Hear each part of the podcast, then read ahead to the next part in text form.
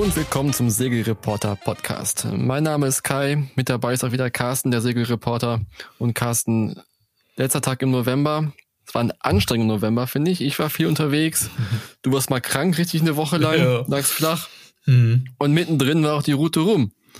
War hart, ne? Gerade Ende der Route rum, nur da wollte ich noch eigentlich noch mal Bilanz und alles. Da hat's wahrscheinlich hat einen das so mitgerissen da, wie die da über den Atlantik geballert sind, dass man selbst am Rechner dann ermüdet ist oder die Kräfte einen verlassen haben. Jedenfalls habe ich erstmal die Grätsche gemacht und äh, naja, See, ich sag mal vorsichtig, Seekrankheitsähnliche Symptome gehabt. Und nicht Corona, aber es gibt auch noch andere Sachen. Lass uns das jetzt nicht vertiefen. Nee, nee, nee, nee. Aber ich, wobei, äh, habe ich, wo beim, beim Thema sind, ich habe gerade ein Video von Bord der neuen Malizia gesehen, vom neuen Medienmann, der sagt, oh, jetzt hätte er zum ersten Mal äh, doch die Fische gefüttert. also das scheint, äh, dass er da noch ein bisschen. Ich kann es mir tatsächlich auch vorstellen, wir sitzen ja in unseren Rechnern und äh, aber da auf so einem Schiffchen zu sitzen unter Deck und dann noch irgendwas zu schreiben oder zu schneiden oder also was Schlimmeres kann ich mir nicht vorstellen. So ähnlich wahrscheinlich wie mit dem Kopf in die Bugs, Kopf über in die Buchskiste, oder? Das, ja. Hältst du das aus? Also ich kann es relativ gut mhm. aushalten. Mhm. Aber sobald auch jemand anders da anfängt ähm, zu speien, dann äh, werde ich, werd ich auch so ein bisschen grün. Also Sollten wir nicht zusammen segeln? Oder getrennten Kabinen. Ich habe ja, wo wir, ist ja eigentlich ein schönes Thema, sind wir ja schon, schon voll mittendrin. Ich habe auch noch, ich, ich hatte schon angefangen, den halben Text von meiner WM-Geschichte, die habe ich ja schon drüber, drüber erzählt in, in Monaco äh, G70, da bin ich ja gar nicht so gekommen, dass tatsächlich zum ersten Mal unser Vorschiffsmann direkt anfing, äh, die, die, die Fische zu füttern und dann drei Rennen lang immer leiser wurde und dann, ich sag mal, auf, auf einer, ich sag mal, ja, ist, okay, J70 ist keine Jolle, aber wenn du dann diese Dünung hast und bist nicht selber am Steuer, naja, mhm. kann, kann schnell mal passieren, aber naja, das, das am nee, Rande. Also ich habe es bisher noch nicht so stark gehabt zum mhm. Glück, also. Ja. Toi, toi, toi. Ja, jedenfalls, als die Route rum losging, Anfang November, da hatte ich gerade noch meinen mein Krantermin. Also da war ich mhm. eigentlich gar nicht da so richtig. Ähm, mhm. war so spät wie noch nie in dem Jahr, ehrlich gesagt. Also November bin ich noch nie rausgegangen. Eigentlich sonst immer im Oktober. Mhm. Und, aber ich muss sagen, es war halt eine wunderschöne Atmosphäre im November bei uns im Hafen. Also war relativ leer schon überall. Wo bist du eigentlich? Du bist, ist das äh, Nähe Workum? Ja, in der Nähe von also ja. Lemmer. Das ist dann quasi so ein Nee, also es war wirklich ein wunderschöner Morgen, Krantermin und äh, war zwar kalt, aber nicht so kalt, war so ein bisschen herbstlich, wunderschöner Sonnenaufgang gehabt. Dann habe ich da im Cockpit gesessen, noch morgens einen Kaffee getrunken. Mhm. Das war richtig schön, muss ich mal so sagen. Das war mit der schönste Morgen auf dem Schiff, den ich hatte in diesem Jahr. Mhm. Ja. Machst du das dann alleine oder wie, wie kriegst du das Ich habe es dieses Jahr alleine gemacht. Also quasi, ja. du meldest es zum Kran an und dann steht das Team da bereit, äh, mhm. nimmt das Boot entgegen, quasi legt den Mast heb das Boot aus dem, aus dem Wasser auf den Bock und dann muss ich nur noch so ein bisschen sauber machen und die Planen darüber legen. Okay, also es ist so ein mobiler Kran, der es dann auf deinen festen Bock stellt irgendwo. Ja, genau. Also die haben, also es ist, die haben fest, ja, es, es war wohl mal ein mobiler Kran, der aber, glaube ich, mittlerweile fest verankert an, an diesem Platz ist da. Mhm. Und da heben die halt quasi über die Schiffe raus. Ah, okay. Und dann hast du so einen Standardbock oder ist es? Ja, es ist quasi ein Mietbock ist das, der wird von denen zur Verfügung gestellt. Da packen ah, sie das Schiff drauf okay, und okay, okay. Klasse. Ja, das läuft eigentlich immer ganz gut. Also das ist No-Brainer, ehrlich gesagt. Schwierig ist immer noch so mit der, mit der Plane, die ist relativ schwer bei mir, also die rüber zu kriegen über das Schiff, aber mhm. irgendwann weiß man, wie es funktioniert, nach 30 mhm. Jahren. Und hast bist direkt in die Winterdepression reingeschlittert oder? Nee, wenn das ja, nett war, wenn das also, schöner Abschluss war. Das ist war, ein ja, wunderschöner Abschluss ja. der Saison, war es wirklich. Aber ich muss auch sagen, ich habe echt Probleme immer so mit den dunklen Tagen. Also mhm. das setzt mir immer so ein bisschen zu. Ich bin halt wirklich ganz klar Team Sommer und äh, Winter. Also jetzt auch so, wenn ich jetzt arbeite, morgens ist es dunkel, wenn du anfängst, mehr oder weniger. Wenn du dann abends den Rechner zuklappst, ist auch noch dunkel oder wieder dunkel. Und das setzt mir wirklich zu, ehrlich gesagt. Das ist auch so ein bisschen so, du bist auch antriebslos. Du hast auch keinen Bock mehr, noch was zu machen abends, habe ich immer das Gefühl.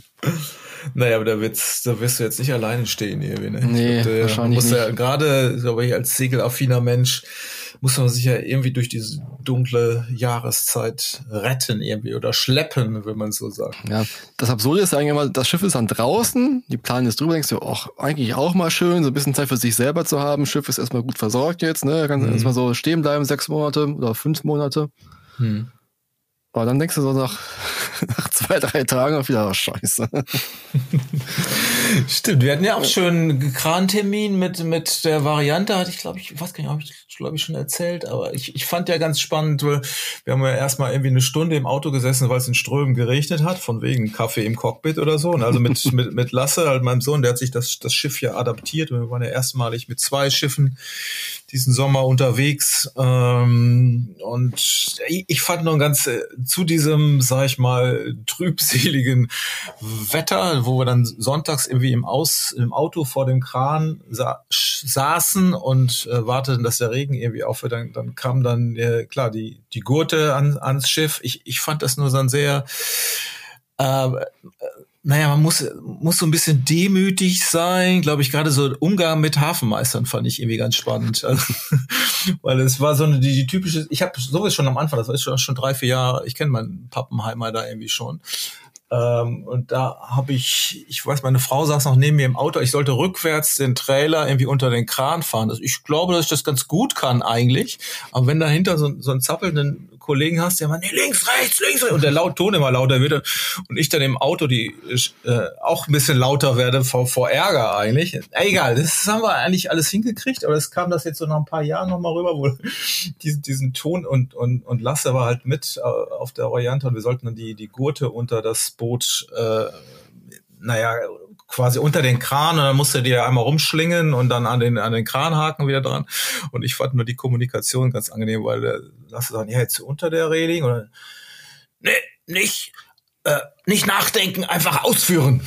ich, ich glaube, hatte so einen so einen äh, militärischen Background. Äh, keine Ahnung, so. habe ich, hab ich jetzt einfach mal so, so interpretiert, aber das war, war schon unangenehm. Ich meine, ich will jetzt nichts gegen die Zunft der Hafenmeister sagen. Es gibt wirklich sehr, sehr, sehr nette, aber es gibt auch, wahrscheinlich haben die aber auch zu kämpfen, muss ich dann immer äh, denken, mit wirklich nervigen äh, Seglern auch, die wer weiß, was alles wollen. Und er war jetzt schon, schon glaube ich, am Ende seiner Dienstzeit. Äh, also muss man vielleicht auch in, in Relation setzen, dass es manchmal mit einer klaren Ansage, mit einer klaren Ansprache ähm, vielleicht einfacher durchs Hafenmeisterleben kommt. Aber man sollte sich vielleicht auch denken, dass auf der anderen Seite dann auch Menschen, nette, fröhliche Segler, Skipper ja. stehen, die einfach nur Spaß am Leben haben und die es nicht gewohnt sind, irgendwie in irgendeiner Form äh, so naja, äh, so zu funktionieren halt. Das ist. Ja. Ja. Es gibt ja solche und solche Hafenmeister, wie gesagt. Ja. Ne? Einige sind super nett und freundlich und so. Und äh, mein eigener Hafenmeister ist auch so ein bisschen schwierig. Mit dem habe ich auch manchmal so einen Eckpunkt, würde ich jetzt mal so sagen. ähm, Im Großen und Ganzen funktioniert es schon. Man kann sich auch ein bisschen aus dem Weg gehen. Mhm aber es wirklich, es gibt solche und solche und äh, irgendwie kommt man immer wieder zusammen. Also es ist halt, man geht's, es geht trotzdem immer. Irgendwie. Ja, muss muss ja auch und ich weiß, sowas spricht sich ja auch rum und äh, wie gesagt, ist auch jetzt nicht der der einfachste Job. Man muss ja dann, du wirst ja nicht ausgewählt für so einen Job. Oder stell dich mir vor, du machst so einen Job ja nicht, weil du jetzt der große Kommunikator bist, sondern solltest irgendwelche handwerklichen Fähigkeiten haben, vielleicht auch durchaus auch deine Liegeplätze organisieren können. Ja. Und wenn das andere nochmal on top ist, umso besser, ne? Ja, gehört eigentlich auch damit dazu, ne? Auch, mhm. äh, dass man auch kommunikativ ist und auch mit Menschen mhm. umgehen kann. Unserer kann das so, so semi gut. Mhm. Es ist einfach so der, der Typ, der es nicht kann. Aber wenn man mhm. das weiß, dann kann man sich auch darauf einstellen. Ja, ne? ja eben. Das ist Aber alles, ist alles nett. Ja. Und umso mehr freut man sich, wenn äh, wenn einem geholfen wird und man hat ein Problem oder man hat dann irgendein Werkzeug, das fehlt. Genau. Oder, äh, das, das ist ja dann die andere Ebene. Aber ich finde dieses Thema, das, da diskutiert man ziemlich viel drüber, also generell unter, unter Seglern auch, sag mal, wer, in den Hafen musste, das ist ein ganz toller Hafenmeister. das ist ja schon so ein, so ein, äh, naja, so ein Wettbewerbsvorteil, um, um da irgendwie hinzukommen, oder? Ja, aber äh, es gibt auch Häfen, wo man sagt, fahr nicht in der Hafenmeister, ja. ist blöd. Also, ja, kenn ich, kenn ich auch. Ja, ja, auch schon ja. Immer, Vielleicht müssen wir, müssen wir so ein Ranking machen. Das kann man tatsächlich, ja. aber haben glaube ich auch schon viel. Ich glaube, brauchen wir gute Anwälte. Ja, ja, hast du auch wieder recht können es ja den Lesern dann äh, überlassen. genau. Na gut, das ist ein nächstes Projekt. Ja. Wenn wir unsere Schiffe rausgeholt haben, ja. äh, segelten andere los, äh, mit Startverschiebung übrigens. Also das fand ich ja auch äh, spannend, mhm. dass die wirklich gesagt haben, nee, es ist zu gefährlich in den nächsten Tagen. Mhm. Wir segeln dann statt Samstag oder Sonntag sind sie, glaube ich, erst dann am Mittwoch losgesegelt. Mhm.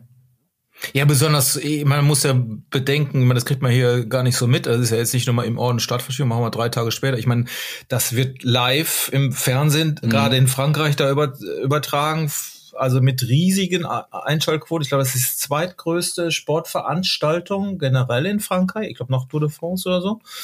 Und da sind da Millionen, äh, sag ich mal, über die, die Tage verteilt in diesem Hafen. Und klar, da hängen ja Verträge dran. Mhm. Und da mhm. machst du jetzt wahrscheinlich auch eher mal, sagst, oh, lässt man wahrscheinlich fünf gerade sein und sagst, boah, ist ein bisschen viel Wind, aber bevor man das alles irgendwie umstellt, aber da war, glaube ich, das wurde gar nicht diskutiert. Also das war wohl wirklich ziemlich krasse Bedingungen und dann, ja, ich fand auch die, dieses Mal was so was dieser der Livestream auch vom eigentlichen Start wirklich am, am Mittwoch dann äh, fand ich schon sehr gut gemacht ehrlich gesagt. Mhm. Also, es, also meistens ja so ein Start eher ja bisschen langweilig ehrlich gesagt. Mhm. Aber das haben sie eigentlich ganz gut gemacht. Da waren schöne Perspektiven drin und so und ja, und auch, auch englischsprachig, ne? Englischsprachig, ja, ja. und auch so, mhm. äh, so skurrile Sachen wie, hat, hat dann so ein Minister nochmal so, so einen Phone-Call gemacht, also ein Rundum-Call, irgendwie so, gleich geht's los, haltet euch fest, wir wünschen euch viel Glück und so. Mhm. mhm. Also, aber Stimmt. ich finde es schön, dass es jetzt so möglich ist, eben auch auf Englisch, dass man es verfolgen kann. Ja. Das gab's halt früher nicht so. Oder nicht bewusst irgendwie bei mir auf jeden Fall. Ja. ja, das war ja auch wirklich spektakulär. Ich weiß, Boris hatte ja vorher noch eine Pressekonferenz gemacht und sagte, oh, er hat ganz schön Schiss, weil so viele Boote an der Startlinie sind. Also man hätte ja auch wirklich äh, die ein bisschen größer machen können und so. Und man, klar, ist dann, wenn du diesen Start gesehen hast, die sind ja mit dem Hubschrauber dann gerade bei mhm. den Class 40s, die haben da durchaus da äh, ähm, Segmente gehabt, wo die einzelnen Klassen starten durften. Ja. Und die Class 40s waren halt ganz, ganz oben. Man konnte das gar nicht so richtig checken, weil die schon 30 Sekunden waren da ja gefühlt zehn Boote über der Linie. Ich so, was ist denn da jetzt ja. los? Stimmt da eben, man denkt man immer, das, das, Timing stimmt nicht so richtig, aber im Endeffekt sind ja tatsächlich da, äh, ich glaube, sind fast neun Boote oder so, sind äh, mit, mit Frühstart gewertet worden, die äh, ja dann vier Stunden Strafe irgendwo mhm. auf dem Kurs absetzen mussten.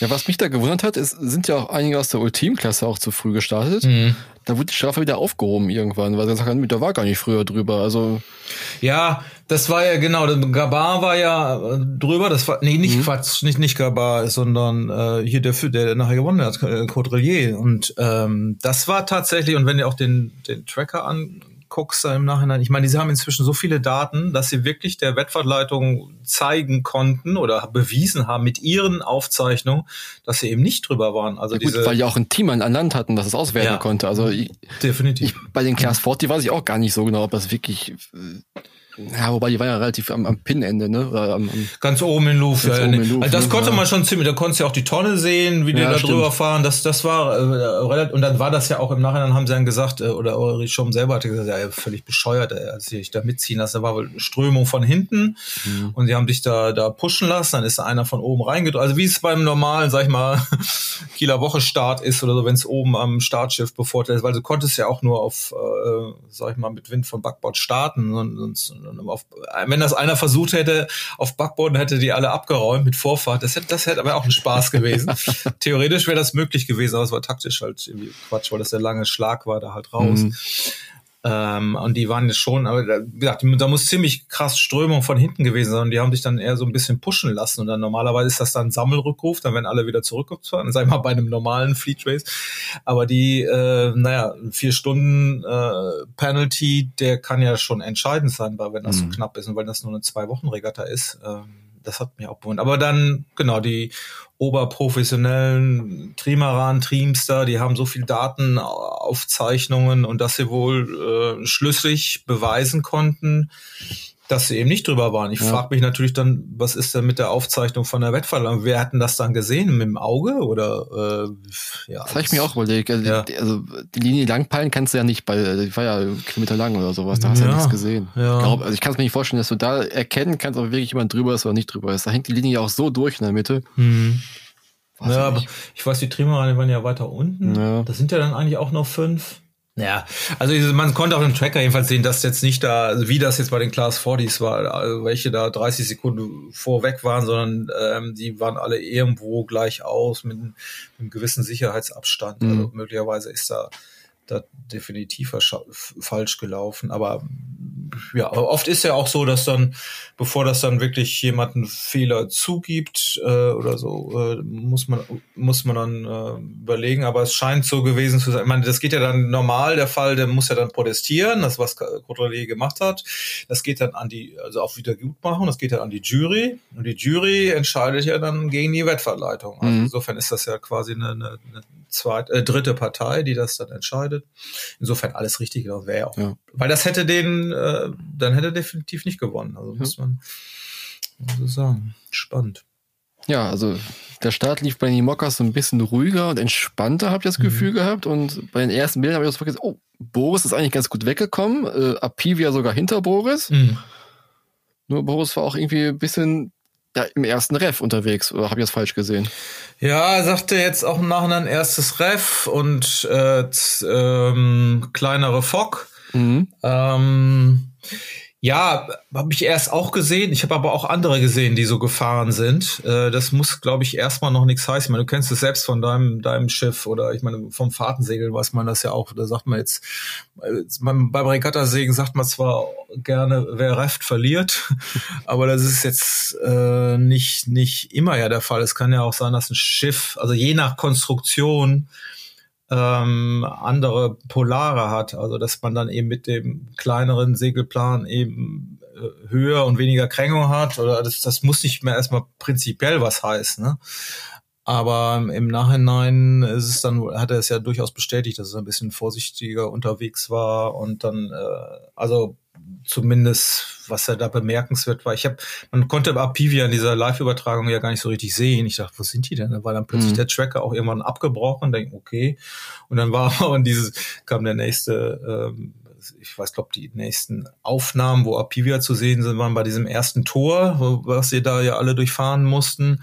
Und da waren die schon, war, war Charlie Dahle schon so weit vor. Also der ist aus dem Windschatten von Boris im Grunde hochgezogen, höher, so an allen vorbeigeknallt. Also ja. da musste man schon sagen, Alter, da, da hat er gar keine Chance gegen. Ne? Und ähm, ja, das war schon schon schon bemerkenswert da die Überlegenheit, aber eben auf diesem speziellen spe speziellen Kurs. Ne? Und man muss, das hat sich ja nachher dann auch äh, ähm, bewahrheitet. Also wir haben ja viel über diese langen Foils auch schon schon gesprochen, dass er vor dieser Regeländerung einfach die längsten Foils gebaut hat, die man heute gar nicht mehr bauen darf und das ist aber so äh, Bestandsschutz ist. Und die funktionieren halt auf diesem Amwindkurs. Gar nicht, weil der dann foilt, äh, die sind ja da nicht jetzt zum, zum Fliegen gekommen. Hm. Ähm, aber du, die äh, haben offenbar entwickeln die mehr Auftrieb äh, in Lee, oder das drückt das ja quasi ins, ins Wasser und kriegst dann da, kannst dadurch mehr Segelfläche setzen oder, und auch, auf, und wenn das nicht doll bremst, dann das vor dem Wasser, dann, dann ähm, auch mehr Vortrieb generieren und das mhm. scheint da die beste Mischung zu sein und ähm, wie gesagt, es war ja die erste Phase des der, der äh, Route Ruhm war ja gar nicht, waren ja gar keine freundlichen Bedingungen. Und ja, ähm, ja das sah ähm, deshalb konnte man auch relativ sch schwer noch was irgendwie zu aussagen. Ja, war schon beeindruckend, wie äh, Api wieder vorbeigezogen ist. Hm. Durchgezogen. Also war ja wirklich teilweise so einen Vorsprung rausgesegelt zum Feld, das war ja irgendwie unglaublich. Ich glaube, über 100 Meilen war es ja. Zwischenzeit, so nach drei Tagen oder so. Ja, also das mhm. war, äh, da kann man sich ja gar nicht vorstellen, warum baut er jetzt ein neues Boot? Also ja. im Prinzip, ich meine, Apivia und Linked Out, das sind, waren jetzt die beiden schnellsten Boote. Linked Out hat auch gewonnen am Ende, ja. ist noch vorbeigesegelt bei Apivia. Mhm. Aber das sind jetzt die schnellsten Boote, das sind die äh, auf 110 Prozent segeln die, glaube ich, gefühlt mittlerweile. Mhm. Mhm. Und warum bauen jetzt beide ein neues Boot? Mhm. Also ich, Richtig. Eigentlich sind die jetzt so überlegen im, im ganzen Feld. Mhm. Aber das, das ist ja natürlich oft gefragt worden da und ähm, ja, das, das muss man sich wahrscheinlich auch fragen. Das werden die sich ja auch, auch gefragt haben. Aber vielleicht ist genau die Erklärung, was nachher zum Schluss passiert ist. Also Darlene hatte ja über 100 Meilen äh, Vorsprung und dann hat sich aber die, die, klar, dann kamen diese Flauten, das waren eins, zwei, zwei sogar, glaube ich. Da ist er, hat er mhm. von seinem Vorsprung verloren. Und danach auf dem, ähm, auf dem zweiten Abschnitt quasi, eigentlich fast die zweite Hälfte der, der Regatta war es ja fast permanent Passatwinde, ja. genau von hinten. Und das sind jetzt nun Bedingungen, ähm, ja, auf denen man auch nicht volle Pulle folgt. Ne? Also da muss ja dann, man sagt immer VMG-Kurs, also Velocity Made Good heißt, also ja. die maximale Geschwindigkeit nach Lee.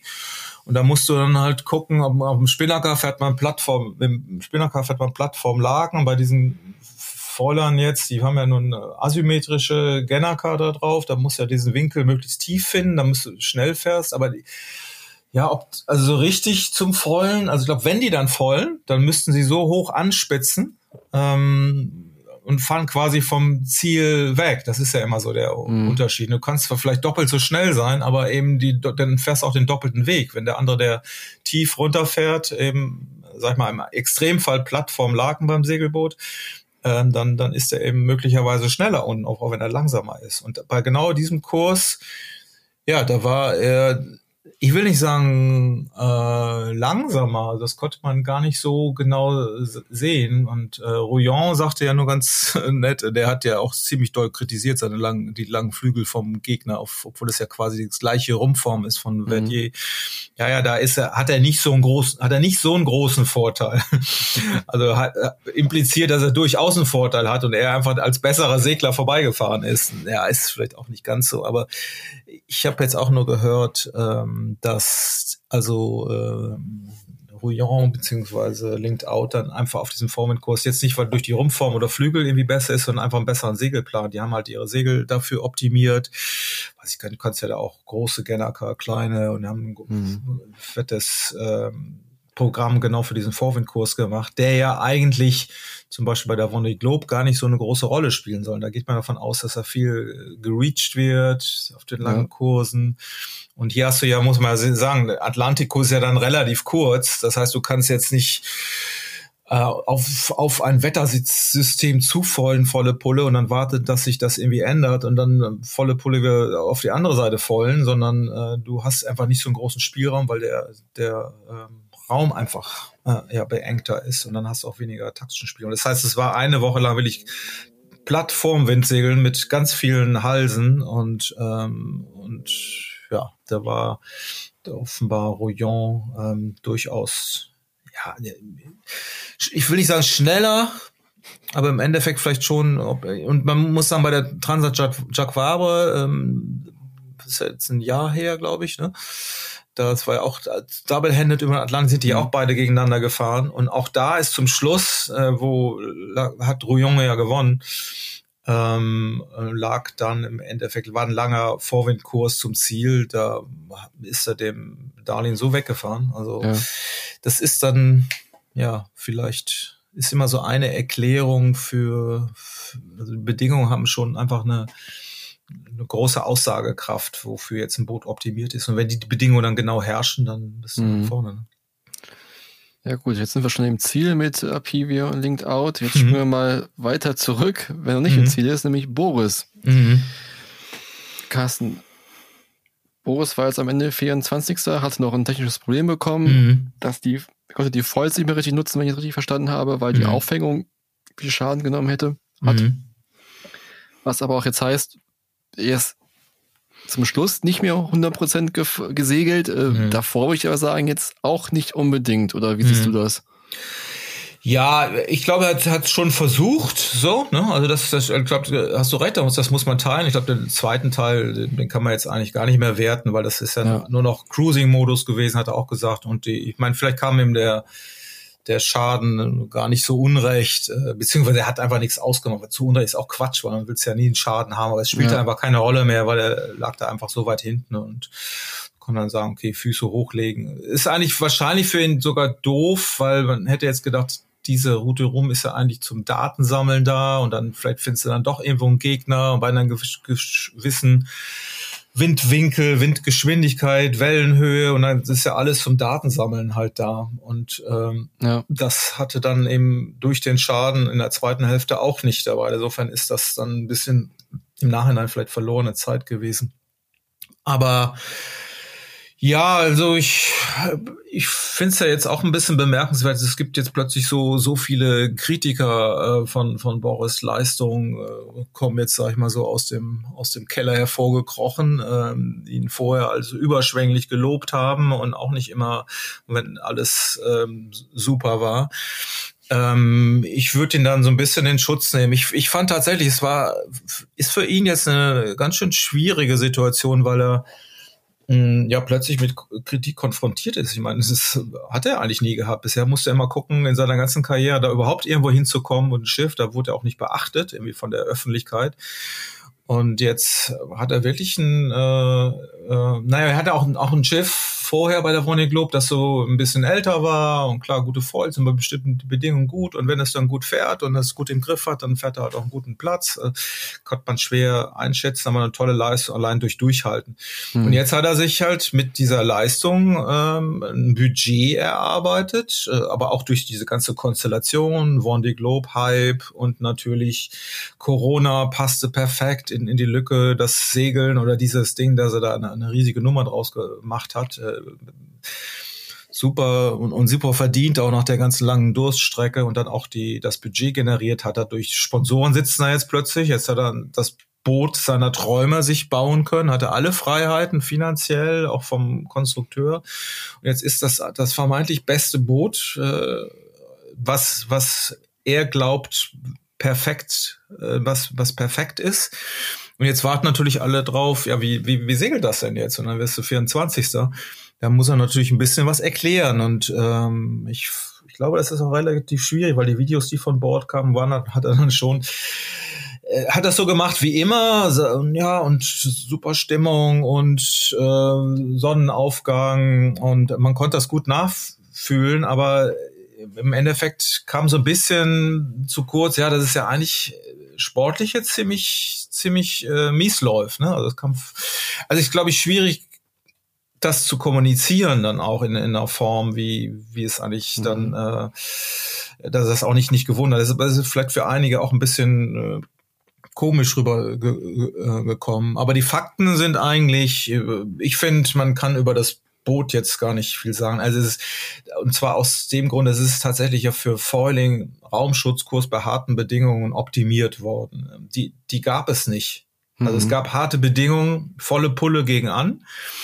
Ähm, ich glaube, am Anfang ist er relativ bisschen vorsichtig gesegelt tatsächlich. Ist die Frage, ob das dann auch taktisch klug war, also jetzt nicht taktisch auf der, für die Regatta, sondern auch für die Sponsoren, für die Öffentlichkeit, ob man da nicht doch ein bisschen mehr Risiko geht, weil man muss ja sagen, die, die Konkurrenten, äh, die ja auch neue Boote haben, also uns hat er relativ oft gesagt, und das ist auch immer das Argument gewesen, du hast ein neues Boot, dann kannst du auch nicht 100 Prozent fahren, richtig, können auch alle nicht, aber fast die gesamte Spitzengruppe, außer die beiden genannten hier, Darlehen, sind ja neue Boote, ne? also die ja. auch nicht viel länger ihre Boote haben als, als Boris, einige sind sogar kürzer, hier Mailat und äh, so. Ja, ja, der, noch in der Nähe von Boris war, war Besterfin mit seinem neuen Schiff, ja, mit ja, und, und, und Samantha, Sam Davis, die hat's ja noch schlimmer erwischt, ne? Ja.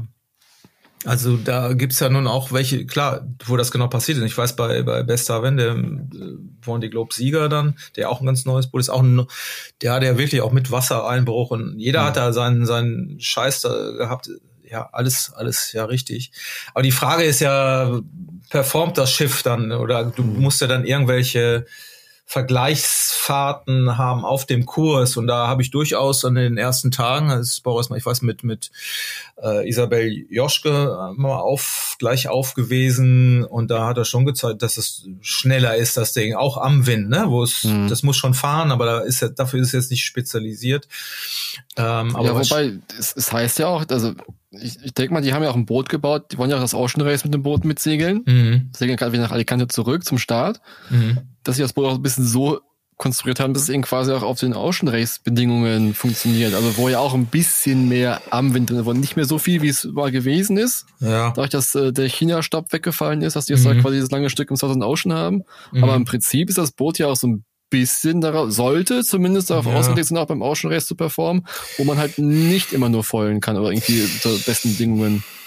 Hat, hat er eigentlich immer verneint, mhm. ähm, weil er sagt, okay, wir können jetzt nicht, und das war immer auch, auch die, die Geschichte, das war von Anfang an klar eigentlich bei allen Spezialisten, bei dem Kurs, genau wie du sagst, wenn du das Ocean Race fährt nach China, kreuz und quer, musst du durch die Flauten kreuzen, da, ja. ich glaube, zweimal mehr durch die Doldrums, weil er, das ist, da brauchst du ein völlig anderes Boot, designt als eben auf dem Vonley Globe Kurs äh, um die Welt ballern halt. Ne? Und das war ja auch der Grund, weshalb ganz wenige am Anfang gemeldet haben. Und die Meldung kam erst rein, als sie gesagt haben, Kursänderung. Wir haben einen, nämlich diese diese Königsetappe von Kapstadt, glaube ich, durch den Southern Ocean, ne? Und dann ja. irgendwie immer einmal rüber. Was genau da ist, wo die letzten bei der Vonley Globe die meisten Schiffe, auch die neuen Schiffe da ähm, eben nicht funktioniert haben. Und da soll das Ding funktionieren. Das heißt, die anderen, ob die da auf der Kreuz und hoch und runter, das ist, das ist äh, eigentlich nicht wichtig und das wäre auch gar nicht. Das heißt, soweit ich weiß, ist das Boot genau für diesen Vendée Globe Kurs hm. äh, optimiert worden. Da soll es funktionieren. Und natürlich hat man ja jetzt ja gesehen, äh, auch auf der Kreuz muss so ein Boot ja, der darf ja nicht hinterherfahren. Aber ich habe jetzt nichts Dramatisches gesehen auf der, äh, wie gesagt, diese harten Kreuzen, diese Fronten, die da am Anfang rüber geknallt sind, ähm, dass er da total äh, überhaupt kein, kein, kein Speed gehabt hatte. Ich meine, mhm. er sagt ja auch selber, und das hört sich manchmal, ist ja mal die, die Frage, was ist jetzt PR-Sprech und, und was ist jetzt wirklich äh, äh, faktisch richtig. Er hat ja durchaus gesagt, ähm, dass das es soll nur ein Training sein und alle ja. richtig. Ähm, trotzdem wird er natürlich geguckt haben, wo es geht. Und er sagte dann jetzt, die, die Aussage war, ja, das Schiff funktioniert auf jeden Fall. Ich habe nur der, der, der Skipper hat eben ein paar taktische Fehler gemacht. Und, ähm, stimmt ja auch. Da muss man ja kein, da muss er ja gar nicht jetzt ist ja keine große Kunst, das irgendwie zuzugeben, weil das, das konnte man ja dann sehen, beziehungsweise da war er ja auch nicht allein. Es sind ja im Grunde nur zwei, drei, nämlich da unsere beiden äh, Mädels, ähm, Isabel Joschke und auch Justine Metro, die diese Nord-Option gewählt haben. Das wäre für ihn auch möglich gewesen, aber das hätte eben impliziert, volle Pulle in den Sturm, äh, äh, sag ich mal, gegen anzufahren. Da hast du wahrscheinlich mit einem neuen Boot, sagst du auch, nee, muss ja nicht. Und da das Routing-Programm ähm, eben auch diese Plan B oder diese zweite Option vorgegeben hat, nämlich diesen Südkurs, den er ja auch gefahren ist, ähm, suchst du dann die zweite Möglichkeit aus und ähm, und da sind die anderen beiden, die Mädels eben sind eben mehr Richtung Osten gefahren, was nachher der der Superbringer war und er ist ein bisschen weit äh, wirklich in den Süden gekommen und dann war halt relativ schnell klar, das Ding ist ist jetzt zu Ende, weil er da ja, mhm. ich glaube, er lag ja da drei Tage in der Flaute und auch ja. das das ist wahrscheinlich eher eine, eine Routing-Fail. Ähm, ja, weiß ich auch nicht, ob, ob man dann, also ich, er hat es ja auch zwischendurch hat er eine Pressekonferenz von Bord ge gegeben und er hat ja auch gesagt, ja, dann muss ich dieses Boot, das ist so viel lauter, das ist einfach, dann gehen auch die ganze Alarme plötzlich an, dann musst du irgendwie mal wieder, geht da wieder ein Alarm an und ruft er dann irgendwie beim, beim Short-Team an, sag mal, kann ich den Alarm vielleicht ein bisschen höher stellen, weil das sieht eigentlich alles okay aus. Äh, und dann sagen ja, okay, mach mal, kannst irgendwie einen Knoten schneller fahren oder so. Ne? Also das sind ja schon Sachen, die da passieren. Und Boris kennen wir ja noch alle, sagt ja auch selber von sich, äh, er segelt einfach ein bisschen vorsichtiger. Mhm. Und die anderen, das muss man schon sagen, ähm, die ja durchaus auch neue Boote haben und die da vorne gefahren sind, äh, die haben vielleicht da nochmal einen anderen, äh, äh, eine andere Schwelle, wo sie dann sagen, ey, jetzt, jetzt geben wir da eben Gas halt. Ne? Und man muss, also was jetzt mal vielleicht als Fazit nochmal, also von dieser Route Rum, der, Unterschied ist, Boris für, konnte das im Grunde jetzt diese Route Rum für sich als Teststrecke fast in die Tonne drücken, weil er eben diese Vergleiche kaum hatte und dann die zweite Hälfte eben auch nicht. Während die anderen, die ja auch, muss man sagen, Gegner bei The Ocean Race sind, eben gerade äh, Maillard und mhm. ähm, klar, auch, auch, nee, BU ja nicht, aber der, wer weiß, hier Escoffier, ne? Escoffier ne? Mhm äh, die haben natürlich da jetzt zwei Loch, Wochen lang volle Pulle sind die gegen die anderen gefahren. Also man ist es ja wie beim, beim Anpassen auch mit, mit Jollen. Dann guckst du immer, ah, ich kann jetzt ein bisschen höher fahren, ein bisschen schneller und dann speicherst du das ja alles irgendwie ab oder schreibst es dir auf in früheren Zeiten. Vielleicht haben die da irgendwelche Datenspeicher und sagen dann, ey, das ist jetzt eine gute Trimmer-Einstellung. Das kann, du kannst nicht alles simulieren im Rechner halt. Ne? Ja. Aber das haben die denen, also da würde ich sagen, dadurch, dass die Boote gehalten haben, sind sie ja noch einen Schritt weiter und ähm, das äh, ja, macht, ja, ich will nicht sagen, macht mir Sorgen, aber ich glaube, man muss äh, da daraus ist es quasi ein Trainingseffekt mehr für die äh, für, für die Ocean die Ocean Race, dass sie da einfach mehr Daten im direkten Vergleich haben, die die du sonst eben nicht mal eben bekommst halt. Ne? Und mhm. äh, naja, aber ich mache mir da jetzt eigentlich nicht so dramatische Sorgen. Ich, heute kam ja auch die Meldung, dass sie nochmal mit äh, mit dem wen haben sie noch als neuen ähm, Crew? Jan Elias, ne? Genau, den, den haben sie noch als zusätzlichen Crew äh, für The Ocean Race gerade äh, geheiert und das ist ein ganz äh, beschlagener Mann, der sicherlich weiterhelfen kann, auch schon als Berater im, im Team war. Also mhm. die machen das schon mit den Leuten, die sich da umgeben. Das sind schon alles gute, gute Menschen. Und ähm, ja, also hoffen wir nur drauf. Toi, toi, toi, dass so ja. ein bisschen Spaß dann auch beim, beim The Ocean Race haben. Ne? Genau. Festhalten muss man ja auch, Boris hat mit der Route Rum auch die Qualifikation für die nächste Runde Globe mhm. geschafft. Also ja. ist die Teilnahme so schon mal ja, ziemlich sicher, würde ich jetzt sagen. Mhm. Ja. Also das kann, also was jetzt nicht passieren darf, ist, dass das Boot irgendwie doch noch sinkt irgendwo. Das darf jetzt nicht mehr passieren, aber ich glaube, ansonsten wird er wohl starten. Ja, ja, aber das, ich glaube, das, das haben sie jetzt auch in der Pressemitteilung immer hoch, ja, Qualifikation geschaut, als ob das sowas Tolles wäre. Klar, der musste in einem Stück ankommen, aber ich glaube, ein neues Boot, ich, ich weiß gar nicht ja, gut, mehr aber genau. Welche Möglichkeiten gibt es denn noch, die Qualifikation zu machen in den nächsten zwei Jahren? Ich glaube, so viele gibt es da gar nicht mehr, oder? Ja, aber es gab ja auch diese Regel, neue Boote und dann außerdem ist die, gehört die Vendée Globe selber zur Qualifikation. Die haben ja relativ kompliziert kompliziertes System, wo dann Meilen gesammelt werden und so. Ich aber glaube, musst du im, im, Renngeschehen sogar sammeln, die Meilen? Ja, ja, schon, aber ich glaube, durch die Vonnie Globe war er da schon ganz weit und so. dann außerdem auch Neubauten werden bevorzugt behandelt. Also ich, okay, ich will es jetzt nicht beschreien, so genau habe ich es mir jetzt nicht angeguckt, aber ich äh, halte das jetzt nicht für ein, für ein Problem. Ähm, klar, wenn sie nicht angekommen wären, äh, keine Ahnung, ich weiß auch nicht, was Jetzt sind ja durchaus auch einige ausgefallen, ne? Louis Burton äh, mhm. mit Massbruch und äh, Damien Seguin. Ähm, der, der, Japaner auf dem Gemori. Stimmt auch, genau. Und der eine ist ja vom Frachter überfahren und die anderen haben sich selbst irgendwie ja. umgefahren. Hier der Schweizer Freund ist, glaube ich, heute gerade ins Ziel gekommen, weil er nochmal repariert hatte und dann wirklich hinterhergefahren ist. Ähm, Olivier, Olivier Herr. Mhm. Ja, also gibt's ja schon, da hätte man auch schlimmer jetzt noch durch, durchkommen können. Und wie gesagt, Sam Davis auch mit dem neuen Schiff, äh, die hatte da auch große Probleme, der ist, äh, Probleme, der ist ja irgendwie die, die Fox-Schiene rausgerissen und ist jetzt noch nach ihm reingekommen.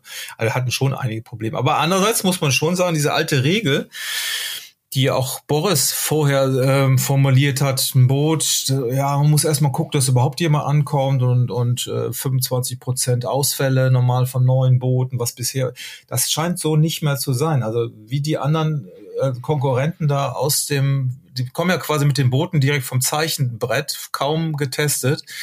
Und ich glaube, dass, äh, dass die trotzdem gehalten haben und auch auf einem hohen Niveau gesegelt sind. Das hat alles damit zu tun, dass sich diese von den Konstruktionen, die, die Tools, die Computer-Tools so mhm. weit verbessert haben, dass du da kaum noch äh, Schwierigkeiten hast. Früher war das schon immer so ein bisschen Trial and, äh, Trial and Error äh, und dann mal gucken, wo man ranfährt. Erinnere dich noch an, an Alex Thompson, der hatte auch so ein neues Schiff. War das nicht letztes Mal? Das war aber Transat, glaube ich, ne? Jack Wabe vor vier oder dann ja fast sechs Jahren, wo er dann irgendwie losgeballert ist mit dem Teil und dann muss, ja, ist es irgendwie fast auseinandergebrochen und er musste gerettet werden irgendwie. Mhm. Ähm, also wo die, wo du dann genau gucken musst, wo, wie kann ich das denn belassen? Das passiert ja gar nicht mehr bei den neuen Booten und ich glaube, das hat sehr, wie auch bei den America's Cuppern, was, was wir wissen, ähm, die bauen ja auch nur noch ein Boot und das finde ich auch gar nicht schlimm, weil du brauchst vorher diese Testboot kaum noch. Das alles, was da in diesem Rechner drin ist, äh, kann man schon skalieren, beziehungsweise von diesen kleinen 40-Fußern hochskalieren. Also das ist auf so einem viel besseren Niveau inzwischen, dass diese ursprünglichen Regeln ja erstmal durchkommen und ganz vorsichtig eben nicht mehr so sind. Die, man kann sich da mehr drauf verlassen, auf diese, die Vorarbeit der Konstrukteure. Ähm, ja, könnte so sein. Ne? Ja, stimmt. Die, die Ausfälle waren ja alles nur alte Schiffe, bis auf, bis auf Burton. Ja. Bouton? Wie, ja, aber wie heißt der jetzt eigentlich? Ja, stimmt. Burton, Louis Bouton. Burton hört sich sehr von, wenn der Franzose ist, wahrscheinlich Louis Bouton. Ne? Ja, ja. ja, wobei er hat ja auch, das ist ja die Kiste hier von L'Occitane, ne? Die, die er ja. hat, der alte Plattbuch, der ist ja auch schon um die Welt gefahren ja, mit dem Tripon. Insofern, der hatte tatsächlich aber das Problem, der hat ja schon einen Mastbruch gehabt bei der Transat Jacques Vabre und dann hatte er ganz große Probleme, einen neuen Mast zu, bekommen. neuen Mast zu kriegen und dann hat er ja wohl offen eingekriegt und der ist jetzt wieder gebrochen. Also was da jetzt so hintersteckt, das kann auch sein, dass diese, diese, an dieser Mastfront da, das hatte ja alles Probleme mit den Lieferketten ja. und plötzlich gab es dann keine mehr und da scheint er jetzt schwer gebeutelt zu sein. Der ist ja wirklich äh, toll gefahren am Anfang, war auch schnell dabei. Wobei man, das wäre so ein Typ, zum Beispiel, ich glaube, das ist genau das, der Gegenentwurf von Boris, äh, der so sagt, ah, alles scheißegal, Hebel auf den Tisch und, und ich, ich knall da durch, auch mit dem neuen Schiff jetzt, wo er vielleicht hätte ein bisschen vorsichtiger sein müssen. Ja. Keine, keine Ahnung, ist jetzt eine These, aber wir erinnern uns ja bei der Vonnie Globe, da ist er doch mit seinem, ich sag, inzwischen muss man sagen, Stummelflügler, die hatten ja die kleinen Volks, Volks dabei, wie Bestaven ja auch ähm, ist er ja da voll in, den, in, äh, in die härtesten Bedingungen reingefahren, hatte doch nachher dann auch noch irgendwo so, so, so einen kleinen Stopp eingelegt und in Masken ja, stimmt, genau. ne? ja. und ist dann doch wieder in äh, äh, sag mal die, das Finale in, im Atlantik dann mit seinem mit so einem westlichen Kurs durch den Sturm ähm, ja dem der hat da nie auf äh, den Fuß vom Gas gegeben genommen und der scheint auch so, so ein Typ irgendwie zu sein wo ja, wie, wie auch immer. Aber ähm, ich glaube, also so mit diesem vorsichtigen Ansatz, wie es beim letzten Mal war, kommt man da nicht mehr so weit. Die Dinger scheinen sehr ähm, schon hochqualitativ mhm. konstruiert und auch verlässlich konstruiert. Vielleicht ist das so eine ein Fazit, was, was man aus der, der Route Ruhm jetzt da gerade sagen kann. Ne? Ja. Gut, dann verlassen wir mal den, mhm. den Offshore-Renn-Zirkus der Hightech-Boliden und mhm. gehen mal ein bisschen ins äh, gesetztere Rennen rein, nämlich ins Golden Globe Race. Da segeln die auf, auch noch auf alten, sogar auf ganz alten Schiffen mhm. um die mhm. Welt und da fallen die Schiffe auch auseinander.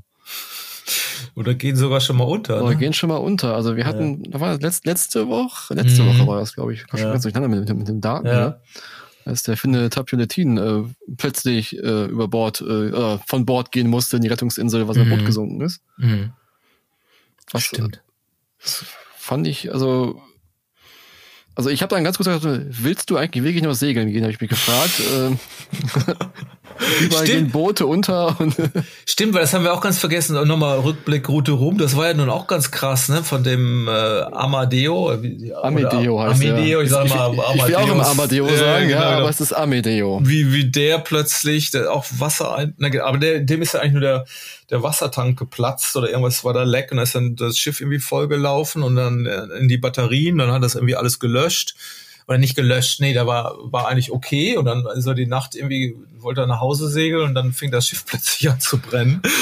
irgendwie durch diesen Wasserkontakt ja. mit den Batterien hat er eigentlich alles im Griff und ist er dann auch sofort von Bord und äh, in die Rettungsinsel und hat er, ja, war natürlich Journalistenkollege, ne? Man konnte das sehr gut benutzen, was er da aufgeschrieben hat. Ich fand sehr dramatisch. Ich habe ja am Rechner fast ja. so, sehr, da wo es schnürte mir die Kehle zu. Wir, wie er das äh, beschrieben ja, hat, ne? Genau. Ja, und dann kam halt wirklich ein paar Tage später, eine Woche ja. später dann die Sache mit dem Finn äh, südlich ja, oder fast, oder war das fast gleichzeitig? Nee, war, da war so ein bisschen Versatz zwischen. Okay, ne? okay. Ja. Nicht viel, nur so ein bisschen. Mhm. Ich glaube, eine Woche war das schon. Ja, kann sein. Und mhm. eigentlich fast so ähnlich. Also von jetzt auf gleich musste er ja. vom Schiff runter. Ja. In die Rettungsinsel rein und ja, da habe ich mir auch gedacht, boah, was, das. Von hier am, am Rechner sitzt man, ja gut, dann, dann wird er gerettet, wieder aus, aus dem Wasser gefischt mhm. und dann ist mhm. wieder gut, ne? Dann kann er wieder nach Hause. Aber ja. wenn ich mir dann, ich habe dann versucht, mich da rein zu versetzen, wie das so ist, wenn du in dieser Rettungsinsel drin treibst, mitten im Nirgendwo mehr oder weniger. Ja. Und darauf angewiesen bist, dass jetzt ein anderer einen sehr guten Job macht und dich da rausholt, ja. Mhm. Also es war für mich auch so ein bisschen so, so ein Ding, wo ich gedacht habe, boah. Mhm. Ja, und ich fand das nicht erleben. Ist ja mir auch noch relativ nahe gekommen, weil er kurz vorher diese, dieser, die sagen immer Stopp oder, oder Fotogate, Pitstop ja. und so, da hat man den ja, hat er ja aus dem Leben geplaudert, hat, der ist einem so ein bisschen nahe gekommen, ne? Also mir, klar, der ist ja schon, fährt ja schon seine zweite äh, Golden Globe Regatta da und ja. sympathischer, netter Kerl mit seinem Hütchen irgendwie auf und dann und sagt, oh, ist, ist ganz happy, der hat ja auch kaum gestoppt, während da unsere Kirsten Neuschäfer, die ja auch aus Kapstadt da irgendwie kommt, die hat ja ein bisschen länger Pause noch mhm. gemacht und ist, er ist dann quasi bei dem Stopp an ihr vorbeigefahren auf Platz zwei, guter Dinge. Und die nächste Meldung ist dann, weiß ich nicht, einen Tag oder zwei Tage später. Ja. Ähm, ja, Boot ist ab, abgesoffen. Und ja. besonders mit, ja, mit, ich glaube, das, das ist auch immer noch nicht geklärt, warum, oder? Hast du da eine Erklärung? Du, es ist, ich weiß nicht, ich habe viel ja. darüber nachgedacht. Also, es soll ja irgendwie laut einem Bang gegeben haben mm. und dann musste er quasi schon vom Boot runter. Da ist er aufgestanden nach dem, nach dem, nach dem mm. Bang mm. und stand schon bis zu den Knien im Wasser. Also da muss halt irgendwas Großes rausgebrochen sein. Ja. Also ich habe, also Ruder glaube ich nicht. Das mhm. Schiff ist ja jetzt auch aus den 60er Jahren sogar. Es hat noch einen mhm. dicken Skeg. Mhm. Bis das Ruder rausbricht, da muss schon, da, da muss da irgendwie, keine Ahnung was, also das kann nicht sein, dass da was rausgebrochen ist. Stopfbuchse kann natürlich sein, dass irgendwie die Welle rausgerutscht ist, aber kann eigentlich auch Glaube ich auch nicht, weil im Prinzip die Welle rutscht bis zum Skag und hält dann an. Da ist auch nichts mehr. Also so hm. groß kann es doch auch nicht sein, der Wassereinbruch dann. Das muss irgendwie was anderes sein. Irgendwas, Seeventile kann es auch nicht sein, weil die sind ja auch nicht so groß im Durchmesser. Das dauert ein bisschen länger, bis ein Schiff dann vorläuft. Ja, und Kollision war es auch nicht, hat er gesagt. Hat also, er gesagt. Also das ja. kann es auch nicht gewesen sein. Also mhm. ich, das ist unglaublich, Komisch. was es jetzt gewesen ist. Es gibt, also Peter Fördmann von Windpilot ja. mhm. hat jetzt äh, eine Mutmaßung angestellt, dass es quasi an der Aufhängung der neuen Windsteueranlage liegt. Mhm. Ne, die, hatte er denn eine Windpilotanlage an Bord? Nee, nee er hatte okay. beim letzten Race eine Windpilotanlage an Bord, deswegen kennt Fördmann ihn auch und hat auch mit dem Schiff zusammengearbeitet. Ja. Mit dem Schiff zusammengearbeitet. Ja. Äh, mit Tapio Latin an dem Schiff gearbeitet, quasi mhm. beim, beim letzten Rennen. Mhm. Im aktuellen fahren ja alle mit Hydrovanes. Vielleicht wird man deshalb sauer. Das, ja, man, das war auch mein Gedanke, der erste so, ja klar, ist er jetzt irgendwie, sagt er, dass es die Hydrovan, die rausgebrochen ist. Ja, ja.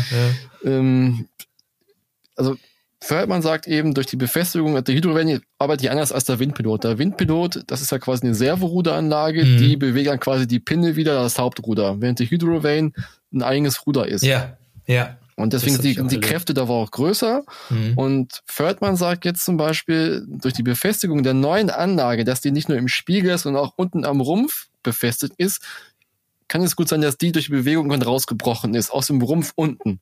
Okay. Und auch durch die, äh, durch die, durch die Heckform von mhm. dem äh, Schiff von Netin, das geht hinten ganz krass nach oben weg. Mhm. Mhm. Deswegen muss sie relativ hoch angebracht sein, aber auch relativ weit unten, damit es noch irgendwie Ruderwirkung hat. Deswegen haben sie quasi die Befestigung unter den Rumpf gesetzt, also als Unterwasserschiff mhm. mehr oder weniger im Heckbereich.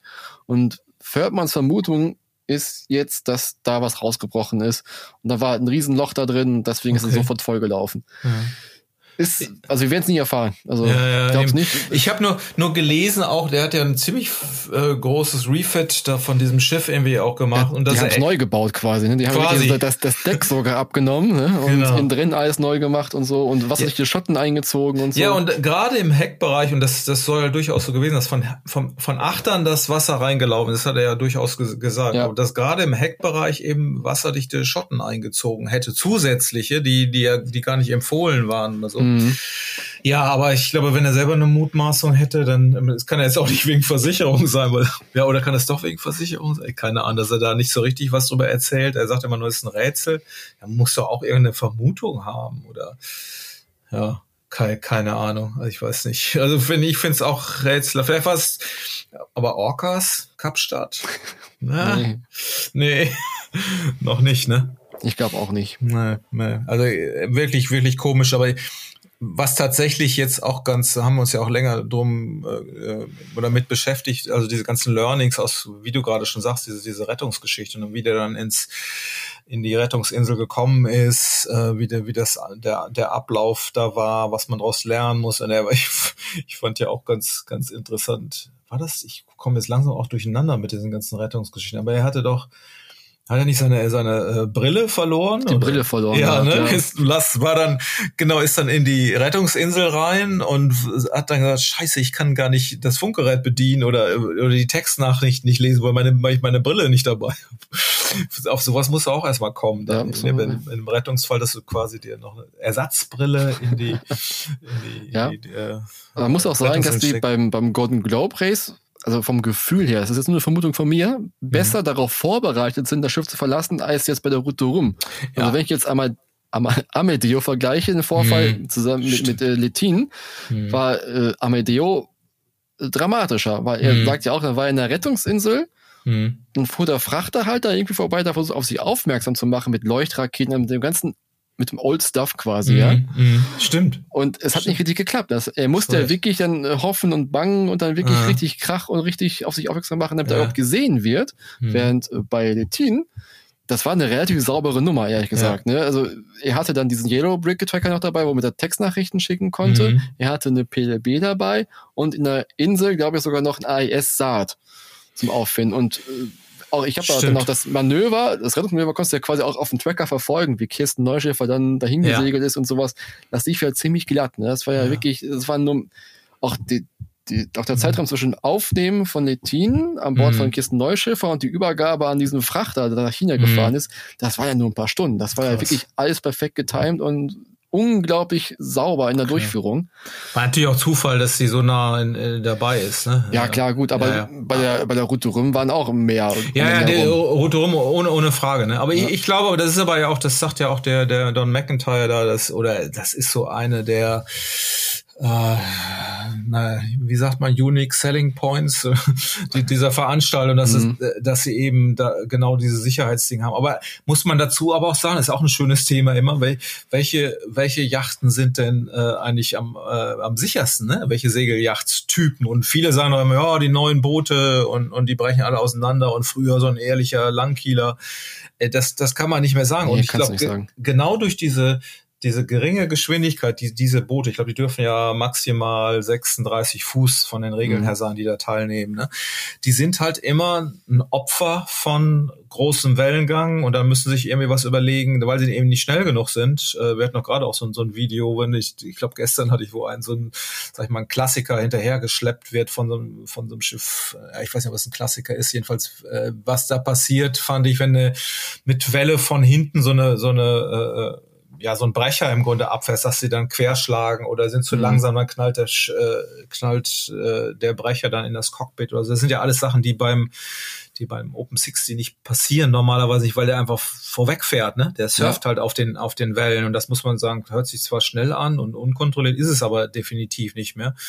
Und äh, ich meine, die sind darauf vorbereitet gewesen aus, aus dem guten Grund. Und er sagte ja dann auch, äh, die Wettfahrtleitung da oder die Organisatoren sind sofort informiert gewesen, weil dieser Tracker ne, oder das, das, das PLB im, äh, im Boot ja angeschlagen, allein durch Wasserkontakt. Ne? Genau, das war das EPIRB, ne? Also das EPIRB, genau. Und dann war es nämlich plötzlich das Signal weg, ja, weil es dann nämlich abgesoffen ist. ist. Genau, das, das war schon mit dem Schiff verbunden, ne? Ja. Das, das, ist dann meistens ja. hinten im, Hocker, entweder im, im, im ja. Heckcockpit drin zum sofortigen Auslösen, ja. oder ist es quasi im Niedergang meistens drin, das kannst du dann rausziehen, aktivieren und äh, wenn Wasser dran kommt, dann schwimmt es auf mhm. und aktiviert sich eben selber. Wasser steht dann mit dem Schiff verbunden oder im Schiff drin und da war es mhm. natürlich weg.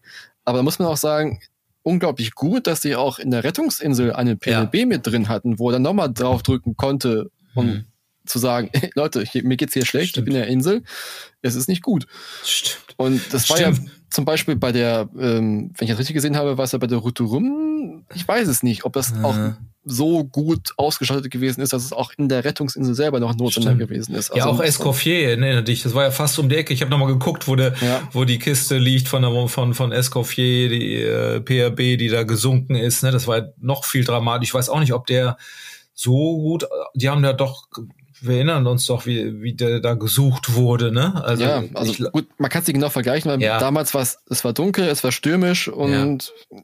Ja, und Klar. jetzt war, haben wir ein gutes Wetter gehabt, es war nicht so viel Wellenbewegung da. Mhm. Aber im Prinzip, ja, gebe ich dir vollkommen recht, weil damals hat ihn ja, wie hieß unser Franzose, der Bretone, Jean Le Cam hat ihn ja, ja nur gefunden, ja, weil ja. das Licht aufblitze von der Rettungsinsel Stimmt. mal zwischendurch. Durch Zufall hat ihn ja gefunden. Eben. Das, hat, das, das darf ja eigentlich nicht sein, dass die mhm. Rettungsmannschaften die Leute nicht finden in der Rettungsinsel. Ja. Und das war jetzt zum Beispiel bei Litin, was dann nicht so, weil der auch diesen AIS-Daten an Bord hat. Da konnte Kirsten Neuschiffer ihn quasi auf ah, dem, okay. auf dem, mhm. auf dem Plotter-Bildschirm, den er nutzen durfte. Die haben ja welche dabei, irgendwie in so einer verschlossenen mhm. Kiste oder sowas. Das ist dieses Yellow Brick Ding, oder was? Nee, die haben noch, die haben noch quasi für den Notfall Plotter an Bord, die sie so. nutzen können. Kartenplotter, richtig. Ja, an Bord, aber nicht in der Rettungsinsel. Nee, ja, da hat ein AIS-Sat gehabt. Der AIS-Sat sind so. quasi auf der AIS-Frequenz okay, okay. über UKW, ein mhm. Notsignal, was du auf dem Plotter sehen kannst ja. und dann kannst du da einen Punkt draufsetzen und sagen, jetzt mhm. will ich da hinfahren. Ja. Und das hatte ja wieder Escoffier damals. Ja. Und ähm, Amedeo hat das ja auch nicht gehabt. Und da mm. denke ich mhm. mir, das, das kann Stimmt. ja alles nicht sein, dass das nee. so kompliziert geworden ist. Stimmt. Und pass auf, und jetzt kommt der, der große Gamechanger. Ich war nämlich zeitgleich zu dieser, also zwischen diesen beiden Vorfällen war ich ja in Amsterdam auf der Metz. Ah, ja, genau. Musst du auch von deinen Abenteuern Ja, berichten. genau. Äh. Ich war ja quasi im solche Segelbots unterwegs. Ja, natürlich. Und, natürlich.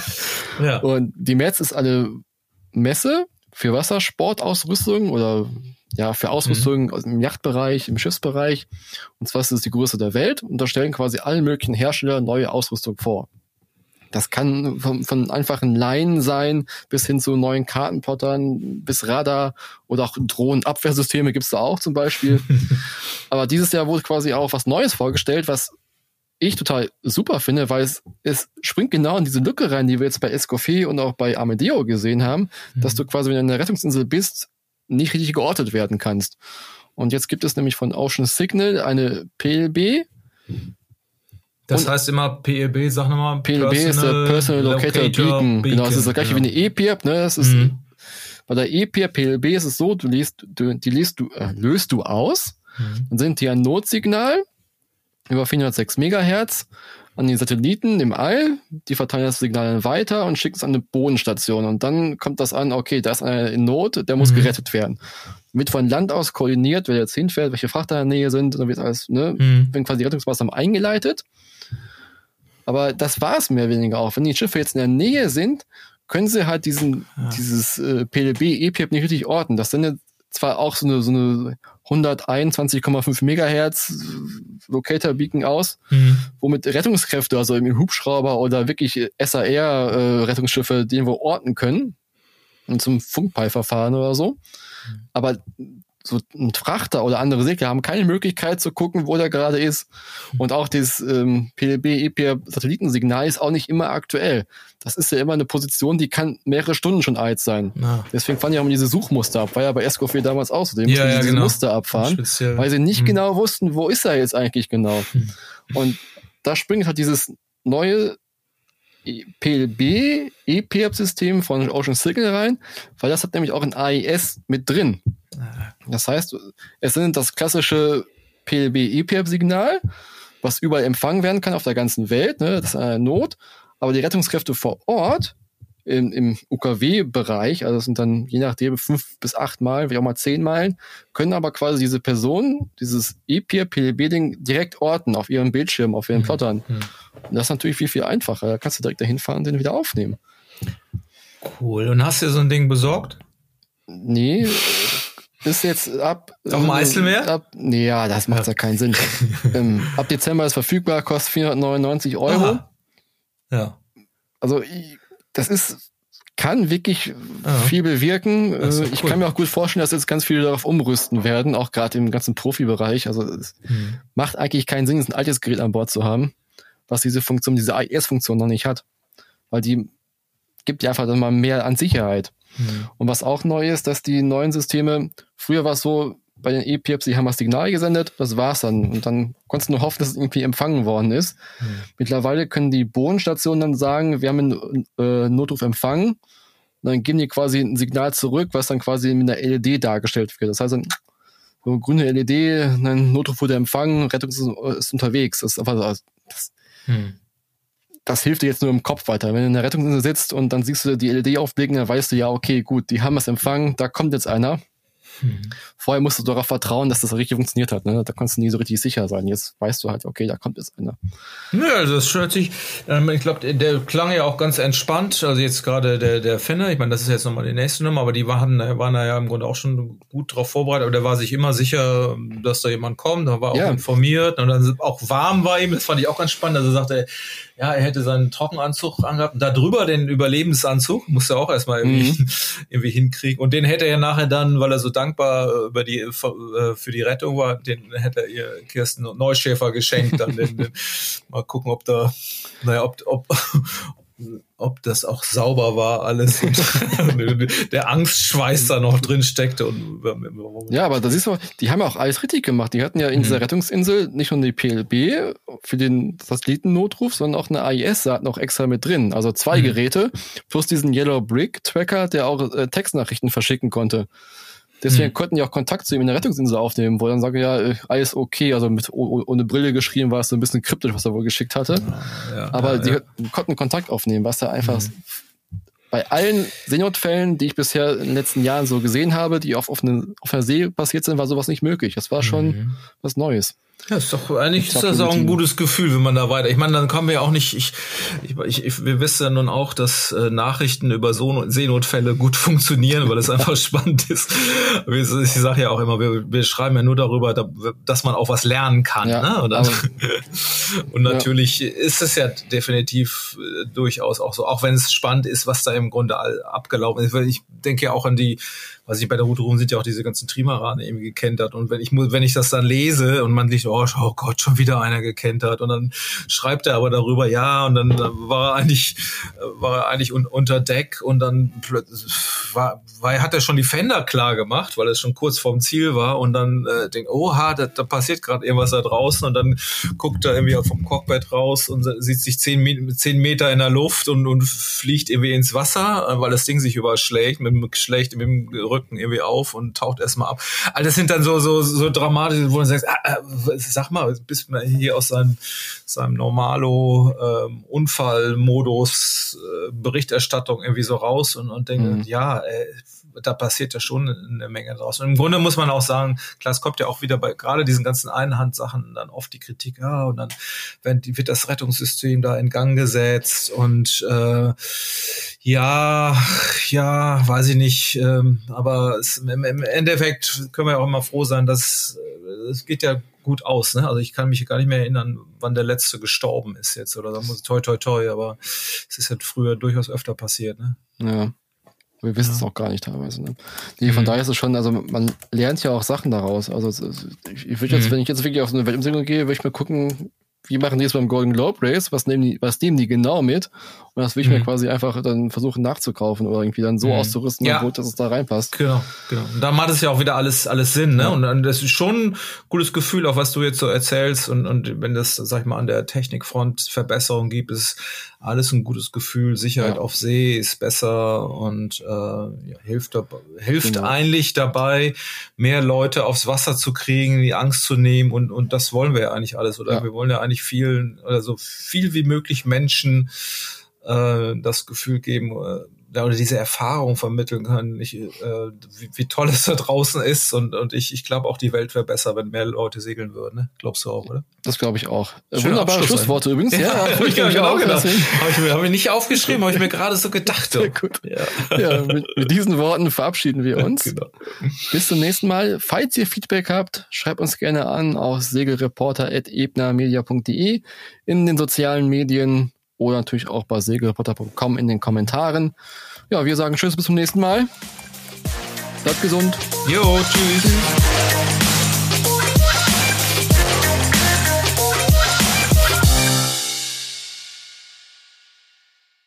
Das war der Segelreporter Podcast, produziert von der Ebner Media Group Booting Unit.